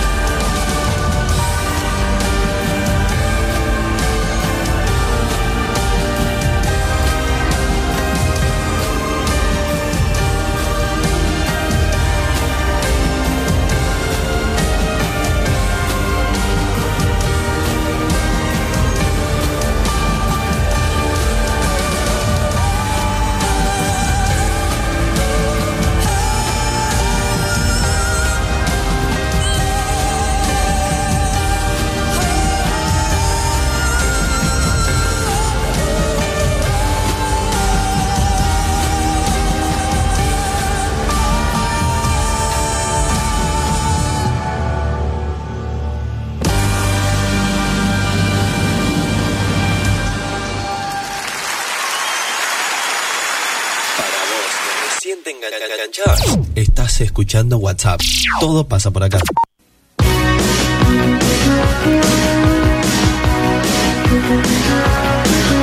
Bueno, muchísima cantidad de mensajes estamos recibiendo por esta charla que mantuvimos con, interesantísima charla que mantuvimos con Alessandro Tamburi sobre esta ordenanza de, mm, bueno, de regulación y manejo de este, químicos que se va a tratar en el Consejo Deliberante eh, en muy poco tiempo más. Alessandro es ingeniero en recursos naturales y medio ambiente. Me preguntan cómo lo pueden escuchar. Eh, para aquellos que se lo perdieron, en cuanto yo salgo de aquí de la radio, subo el programa completo y eh, lo van a ver publicado en las redes, tanto en Facebook como en Twitter. Y además este, hay un podcast que está en, varias, en varios soportes, entre ellos está, el podcast está publicado en, en Spotify, así que pueden escuchar todas las noches el programa que se emite aquí en cada tarde, lo pue- pueden escuchar enterito el programa en Spotify, en el podcast de WhatsApp. Y lo van a encontrar también con, con mi nombre. Buscando Celina Fábregues van a dar con el podcast de, podcast de, de Spotify. Bueno, muy bien, 6 de julio, ¿qué cuenta Enzo Castaño? ¿Qué dice usted? Cuento que hace un rato se cerró una nueva fecha, la 34 del fútbol español, donde Levante igualó 1 a 1 ante la Real Sociedad y el Sevilla le ganó 1 a 0 al Eibar. Mañana Celi ya va a volver a jugarse una nueva fecha, 14.30 horario de nuestro país, Valencia, Valladolid y Celta de Vigo ante el Atlético de Madrid. Para el miércoles jugarán Getafe, Villarreal, Betis, Osasuna y el clásico catalán entre Barcelona y Español a las 5 de la tarde del miércoles y el jueves Mallorca Levante, Eibar, Lega- eh, ante el Leganés, Athletic Bilbao ante el Sevilla y el viernes juegan la Real Sociedad Granada y Real Madrid a la vez. La tabla de posiciones sigue líder el Real Madrid con 77 a 4 del Barcelona que tiene 73 unidades. Así que, bueno, es así como está el torneo español a cuatro fechas para el cierre. Y hoy la triste noticia murió Osvaldo Chiche Sosa, un ex Ajá. jugador y técnico de, bueno, fue técnico de varios equipos, pero donde más eh, hizo su mejor labor. Marido de Marta González, ¿no? Así es, fue en Argentinos Juniors, falleció a los 72 años, bueno, venía con una enfermedad, venía con un, agarrado una CV hace un par de años atrás y le había dejado varias secuelas y bueno, a raíz de eso, hoy en la mañana falleció a los 72 años y bueno, es la, la triste noticia en el deporte argentino. En Óptica Cristal ahora 30% de descuento en anteojos recetados con tu carnet de PAMI. Óptica Cristal Moreno 507, aquí en General Villegas, teléfono 422-219 y podés comunicarte también al celular 1567-3473. Binacional, rival de uno de los rivales de River en la Copa Libertadores, tiene tres casos de, co- de coronavirus. El club peruano realizó el último martes 30 de junio, bueno, pruebas moleculares para el regreso a los entrenamientos, previstos para en el mes de los primeros días del mes de agosto arrancaría el fútbol peruano. Bueno, a 42 personas entre plantel, cuerpo técnico y administrativos y tres de los jugadores dieron positivo de COVID-19. Comer rico puede ser también muy saludable si pasás por lo del colo, una esquina llena de frutas, verduras, frutos secos, salsas, postres, platos, viandas y sopas súper sanas, porque no agregamos ni sal ni azúcar, pero le ponemos mucho amor a todo lo que hacemos. No hay excusas. Come rico, come sano, come bien. Lo del colo, saludable, fresco y natural. Visítanos en Vieites y Pueyrredón o hacenos tu pedido por WhatsApp al 33 88 41 48 94. Y bueno, también este fin de semana se concluyó en la jornada de ayer con el- la victoria de 2 a 1 de Nápoles ante Roma, una nueva fecha del fútbol italiano, donde la lidera la Juventus con 75, Lazio tiene 68 y el Inter de Lautaro Martínez que perdió tiene 64 puntos. Bueno, impresionante. Eh, un 6 de julio, pero del año 1907, nacía la pintora mexicana inolvidable, no solo por, por su pintura, sino también por la vida junto a Diego Rivera y por su porfía a la hora de vivir y soportar todos los dolores que debió soportar a lo largo de su vida después del accidente que sufrió. Frida Kahlo, maravillosa, había nacido el 6 de julio del año 1907. Y por supuesto, cómo no poner La Llorona en este día recordando a Frida.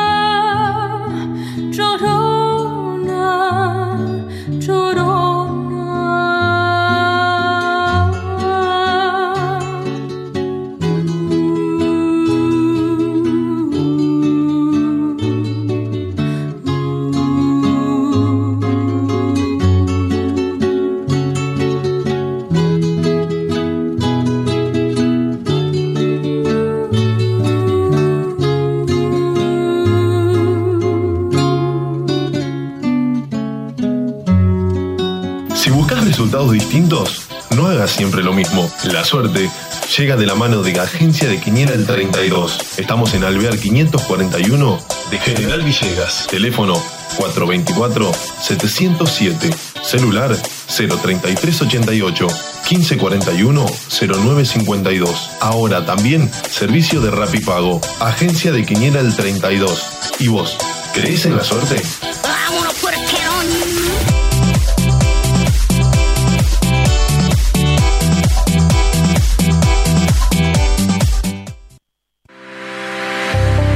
Llevamos más de 40 años transportando el progreso desde General Villegas. Don Rosendo, Transportes Generales. Estamos en ruta 188, kilómetro 362.3 de la ciudad de General Villegas, provincia de Buenos Aires. Nuestros teléfonos 03388 421 036 420 444 y 420 666.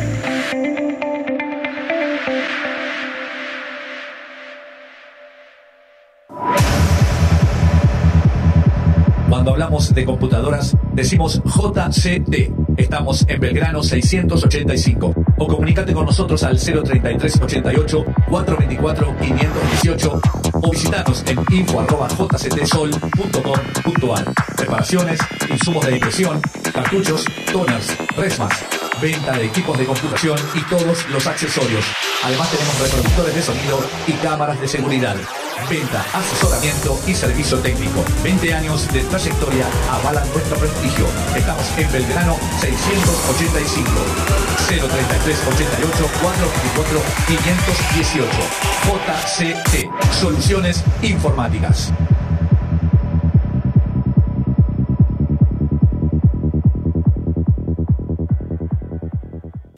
La moda puede ser una gran aventura de Joas Sport. En las marcas Suri y Andorra vas a encontrar para adultos pantalones, camisas y camperas camufladas, pantalones y camisas de secado rápido, remeras y pantalones térmicos con talles hasta 3XL. Además, boxers, medias y cuellitos elastizados. Y también para adultos, adolescentes y chicos, la marca Waiting y Waiting Boys te ofrece billeteras y morrales de cuero y también los más ricos perfumes. Joas Sport, porque la moda puede ser una gran aventura. Te esperamos en Molina 1233. Búscanos en Facebook, Joas Clothing Store.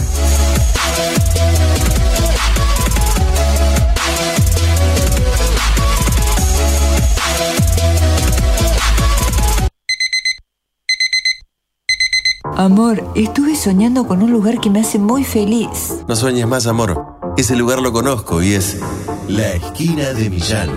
Donde todo lo que imaginas está a tu alcance. Y en 12 cuotas fijas. Moreno y San Martín. Teléfono 03388 421 630 Y 422 097.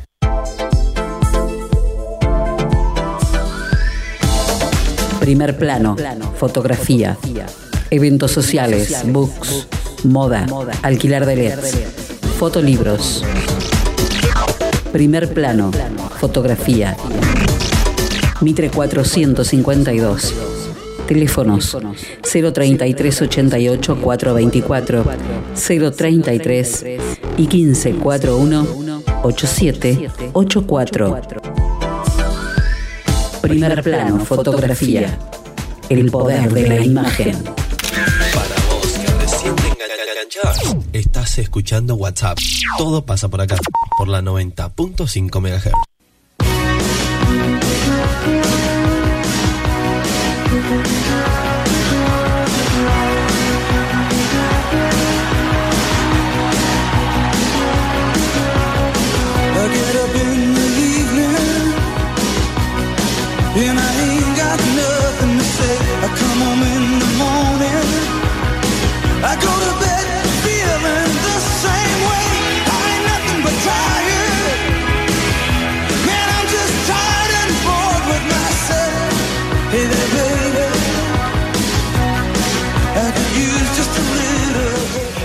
Muy bien, 40 minutos pasaron de las 7 de la tarde. eh, en un lunes con mucha cosa, con, con mucha información, mucho movimiento. Vamos a ver qué pasa eh, con, con la fase, ¿no? Te digo, las palabras, hoy estaba pensando, pero quiero saludar a alguien que hacía muchísimos años que no veía. Le decíamos el moco. Daniel Fabini de Santa Eleodora. ¿Qué tal? Cantidad de años, Daniel. Sí, la verdad que sí. Muchos años. Buenas tardes. Muy buenas tardes para todas y todos. Empezamos esta locura del periodismo, yo antes que vos, porque vos sos bastante más chico que yo. Este, pero nos encontramos cuando yo volví a Villegas y vos empezabas ahí el, el- la carrera de, de periodista que seguiste definitivamente, ¿no? Como cronista. Yo te, mira, re- eh, recién eh, cuando estábamos hablando fuera de micrófono, vos dijiste cuántos años y estaba pensando eh, que en realidad la FM en General Villegas, para mí, nació en el altillo de, de- del Cine Rec. ¿no? Claro, claro, Bueno, infinita.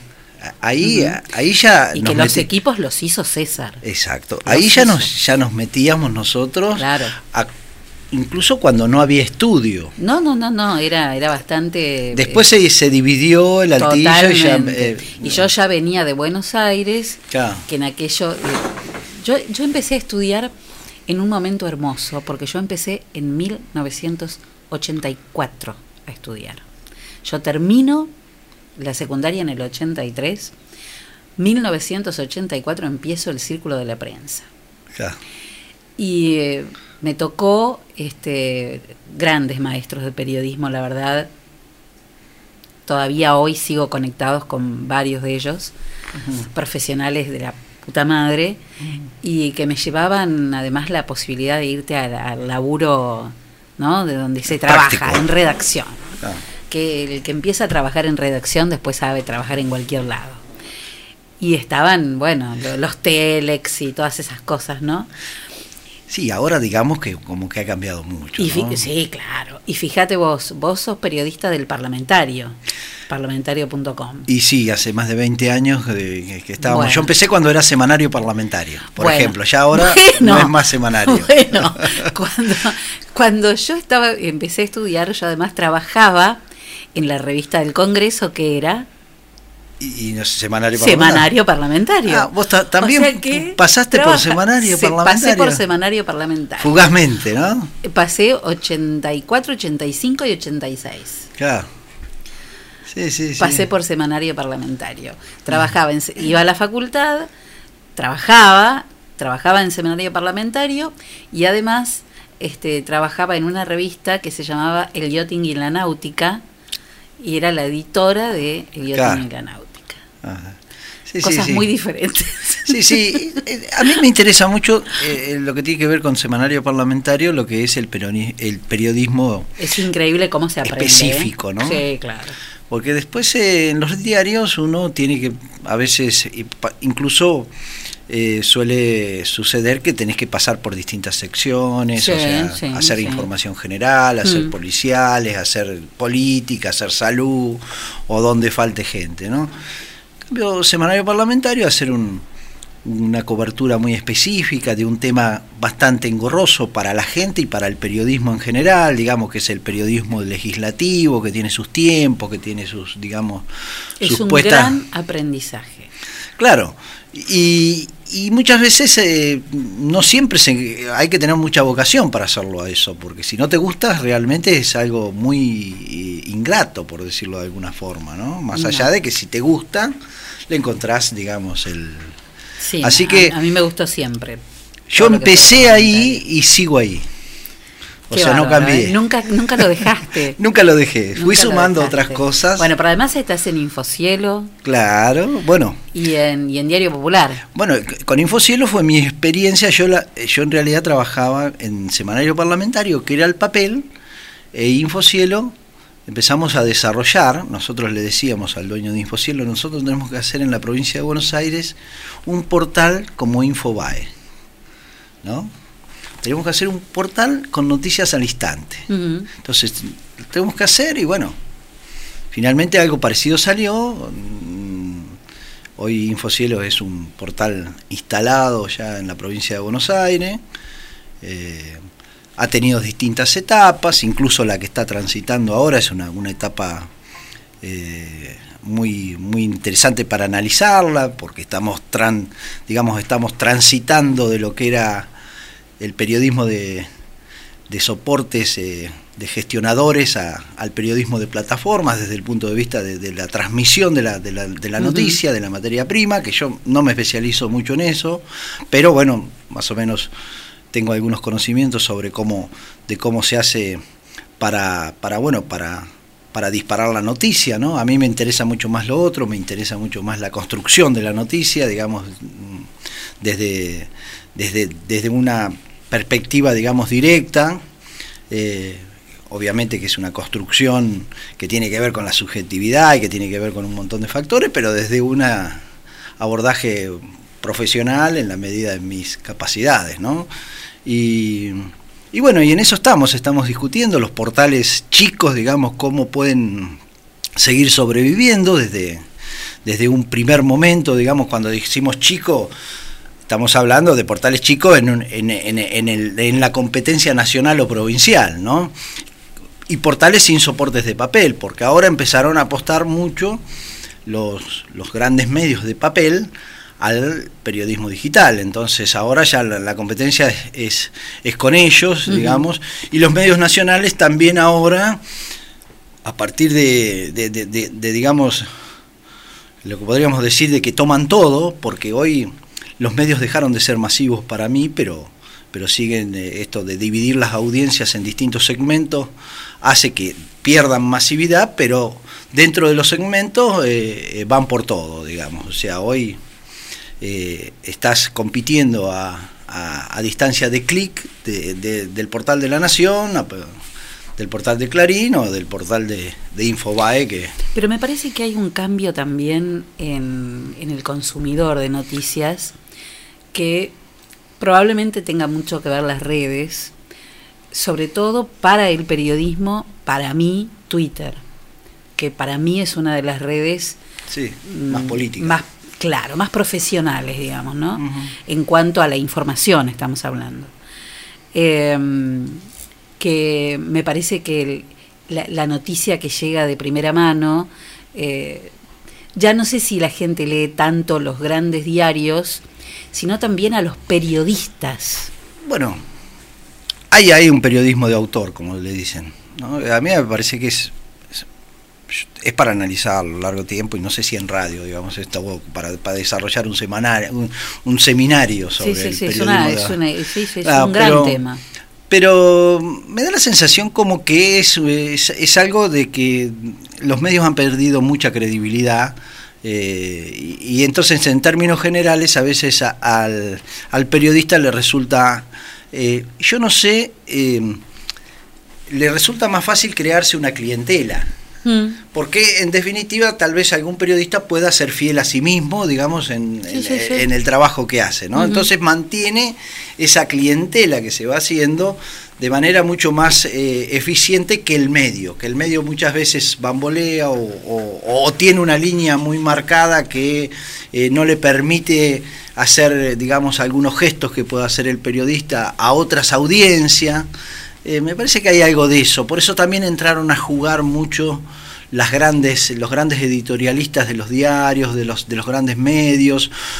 Y también me parece que puede haber un periodismo de autor en la medida de que es mucho más accesible. Antes el periodismo, antes hace 20 o 30 años, cuando no estaba este, este boom digital, digamos, eh, era muy difícil que cuatro amigos periodistas puedan tener, hacer algo periodísticamente, digamos, Como necesitaba, calificable. Como ponías un diario, Claro. ¿no? O, un- o te ponías una radio. Exactamente. Era por herencia o por Claro. o porque tenía que haber Hoy, una inversión hoy con cuatro amigos armás un portal. Exactamente, exactamente, sí, sí. Entonces, y era un trabajo más de equipo, o sea, el, Sí. el tema de que cuando vos, eh, digamos, eh, el, el tema de los gráficos, el tema de los fotógrafos, era todo un tema. El fotógrafo en un diario era toda una sección. eh, laboratorio, las fotos que eran muy importantes, ¿no? Sí, sí, lo digital, Siguen siendo. Lo digital ha sido una revolución, como en tantas otras cosas, en el periodismo también.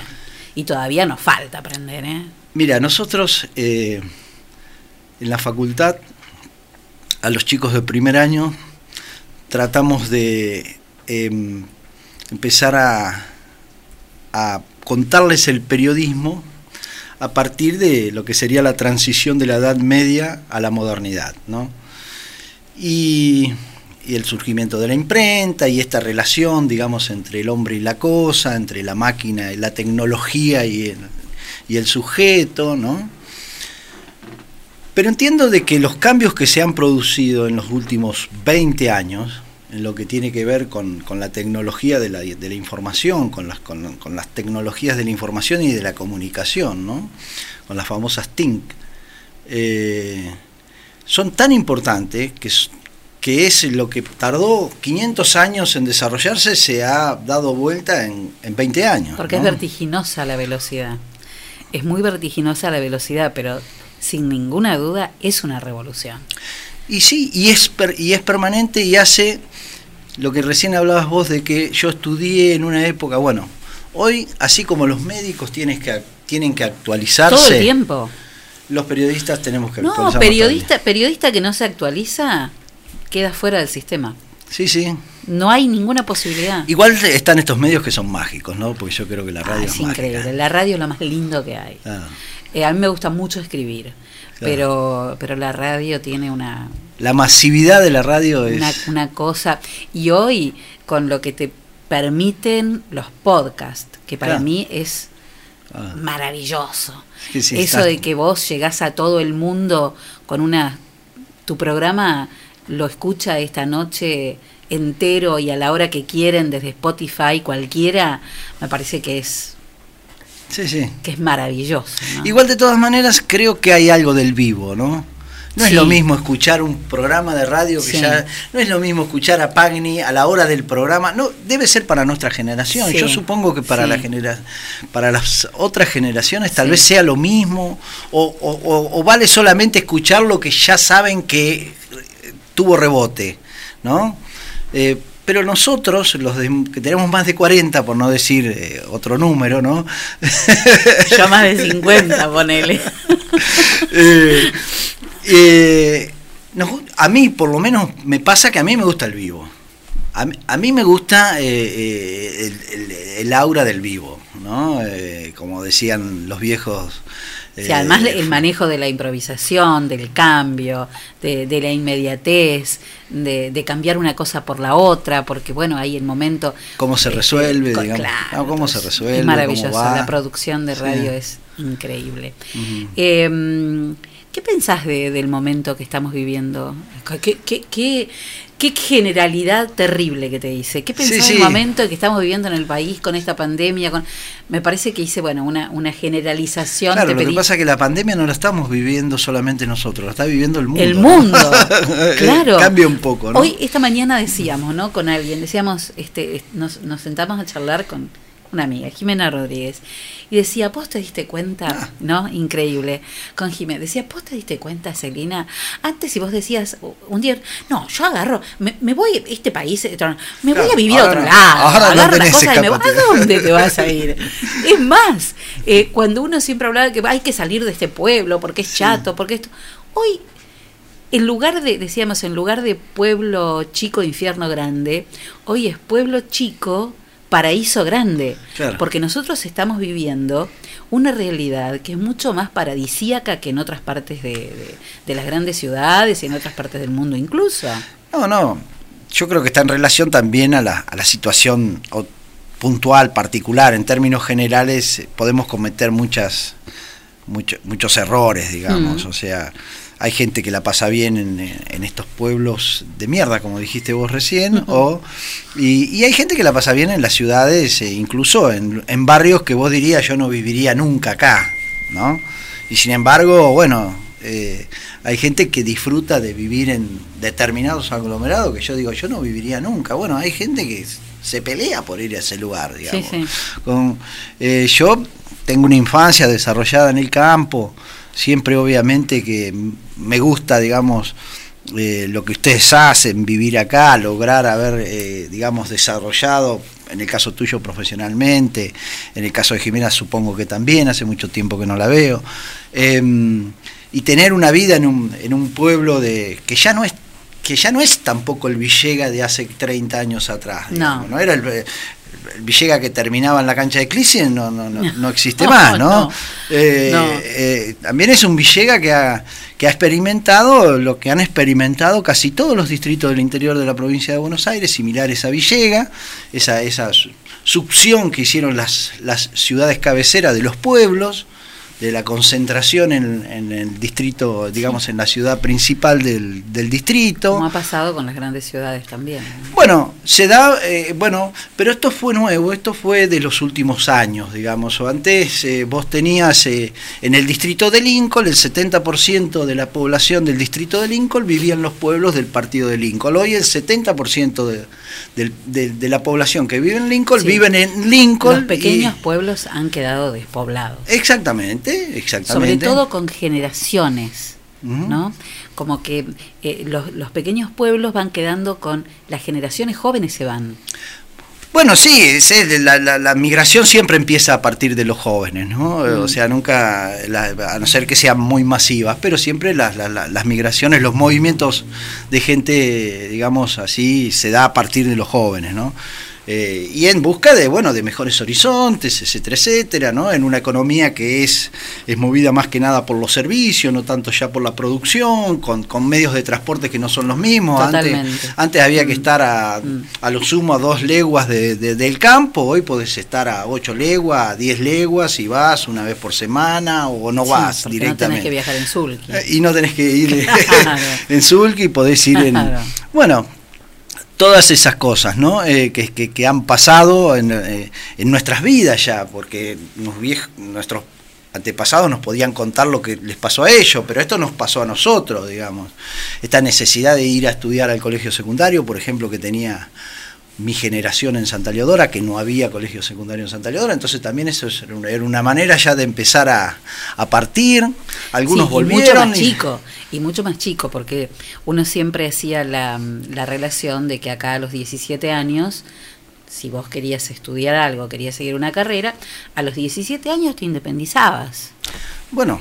Porque te ibas, te ponías a estudiar, te ponías a laburar y ya está, ya está. A los Mm. 17 eras independiente. Pero los chicos que venían de los pueblos del partido, que se venían a estudiar a la secundaria de Villegas, o se Eran los venían, 12. Claro, se venían a, a los internados o a una pensión o a... Y se venían a los 12 años. Sí, sí, sí. ¿Cómo no vas a crecer y vas a madurar diferente? Bueno, es una forma de hacerlo.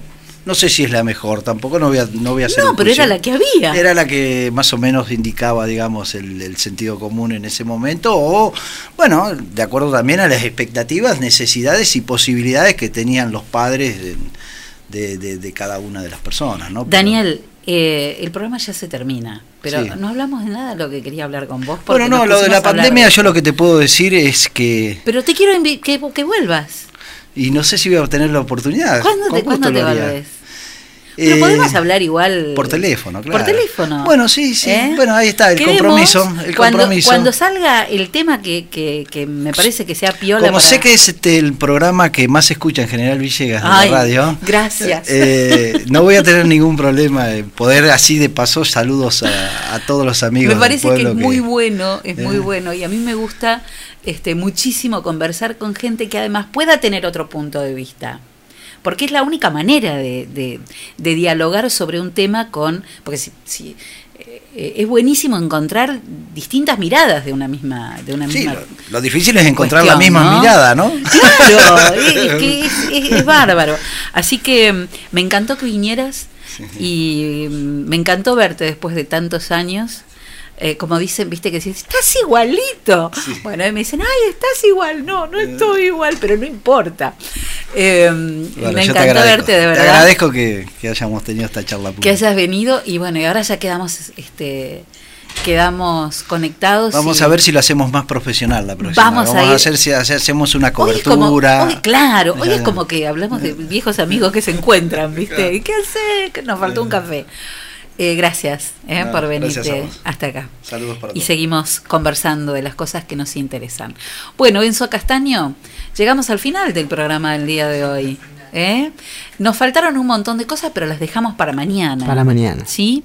Eh, ¿Usted ya tiene ahí buscadito las farmacias de turno? Yo tengo para decirle que hoy es Martín, la farmacia. Sí. Y para mañana martes será Vénere. Muy bien. 8 grados 5 décimas la temperatura, la humedad es del 73% y esa humedad tiene algo que ver con una... Estuve mirando que mis amigos los nórdicos dicen que puede haber alguna lluviecita. Mañana va a ser mucho frío. Para mañana martes se espera una temperatura mínima de 1 grado y una máxima de 11 grados con eh, el cielo nubladísimo todo el día nublado. El miércoles 2 de mínima y 15 de máxima, con el cielo parcialmente nublado, según el Servicio Meteorológico Nacional. Mis amigos los nórdicos, ¿saben qué dicen? Que mañana va a estar recontra nublado y el miércoles, Enzo Castaño, un sol así, ¿cómo le digo yo? Un sol amarrete vamos a tener. Y alguna posibilidad de alguna gotita que caiga por ahí, pero también una gotita y media. Porque no llega ni a un milímetro. Una gotita y media. Así que si la encuentran, me avisan. Frase para hoy. A usted que le gustan. Le encantan las frases. Bueno, escucha. Esto es de la escritora Cecilia Ahern que dijo, o en un libro, en el libro Si pudieras verme ahora, ella escribió, cuando un cristal o un plato se rompe, genera sonido de algo rompiéndose. Cuando una ventana se hace añicos, la pata de la mesa se rompe, o se cae un cuadro de la pared, hace ruido. Pero cuando tu corazón se rompe, el silencio es total. Es algo tan importante que piensas que su ruptura hará tal ruido que se oirá en todo el mundo, o, sana- o sonará como un gong o un timbre pero simplemente hay silencio. Y entonces es cuando desearías que hubiera algún sonido que distrajese tu dolor. A ver, ¿qué me eligió? ¡Guau! ¿Quiere que le cante? Dele, déjeme cantar. No me censure así. Aparte, ¿quién no canta igual que Mariah Carey? ¿Eh? Una pavadita. You always smile, but in your eyes you're so sure. Como te digo siempre, cambiar el mundo es un proyecto que nos queda grande. Pero si a vos hoy te llega, te nace, si hoy podés, hoy hace algo por alguien. Porque ¿sabes qué pasa? Mira, tenemos que estar tan atentos a vivir, porque después de todo no hay ni un escribano ni un médico que te pueda afirmar en algún papel que vamos a vivir más de cuánto tiempo. Y además, porque el día que comprendí que lo único que me voy a llevar es lo que vivo, empecé a vivir lo que me quiero llevar.